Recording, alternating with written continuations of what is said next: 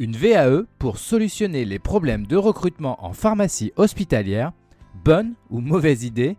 J'ai mon avis sur la question et je vous propose d'aborder ce sujet dans cette nouvelle chronique Pharmacien à l'hôpital. Mais avant de commencer, un petit clic sur abonnement et 5 étoiles en commentaire serait vraiment bien pour soutenir ce podcast.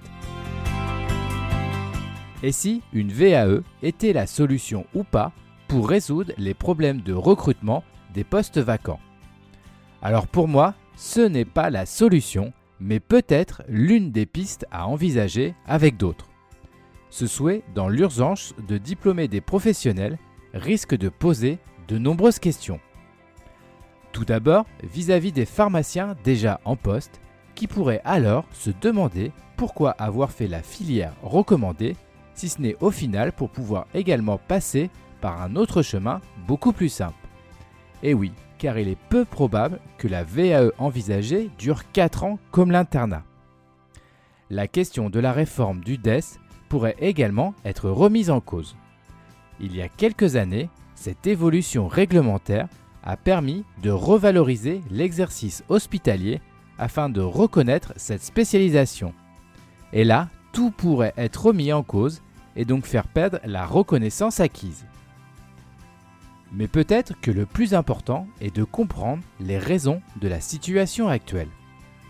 La réforme du DES a provoqué dans de nombreux établissements, notamment de petite taille, une véritable hécatombe. Les dérogations d'exercice accordées ont permis de tenir la situation, mais après, les choses se sont compliquées. Face à la demande des établissements, peu ou pas de candidats ont postulé aux nombreux endroits qui se trouvaient en difficulté. Car un point important, cette reconnaissance de compétences ne s'est pas accompagnée au début d'une revalorisation financière pourtant espérée d'une formation plus poussée.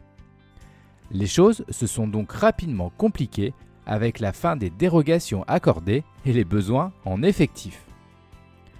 Bien évidemment, il ne faut pas remettre en cause cette reconnaissance professionnelle du DES. Mais il faut comprendre le problème pour envisager des solutions. Le nombre d'internes augmente chaque année et au final, les candidats sur le marché diminuent. Là, il y a peut-être une vraie question à se poser. D'autre part, pendant l'internat, des postes ne sont pas pourvus chaque semestre. Les internes préfèrent donc effectuer des stages en dehors des parcours fléchés. Là aussi, il y a probablement une réflexion à avoir. Enfin, pourquoi les candidats potentiels refusent les postes proposés aussi bien dans le public que dans le privé? Il n'y a-t-il ici aussi un problème de fond à explorer? Beaucoup de, de, questions restent donc encore en suspens quand on évoque les difficultés de recrutement en pharmacie hospitalière. Une valorisation acquise d'expérience est peut-être une des solutions à envisager, mais attention à ce que cette évolution ne se retourne pas contre la profession à court terme. Le problème semble être plus général qu'une simple reconnaissance de compétences. Merci d'avoir écouté cette chronique en entier. N'hésitez pas à réagir, notamment sur les réseaux sociaux je vous donne rendez-vous pour un prochain épisode de Pharmacien à l'hôpital.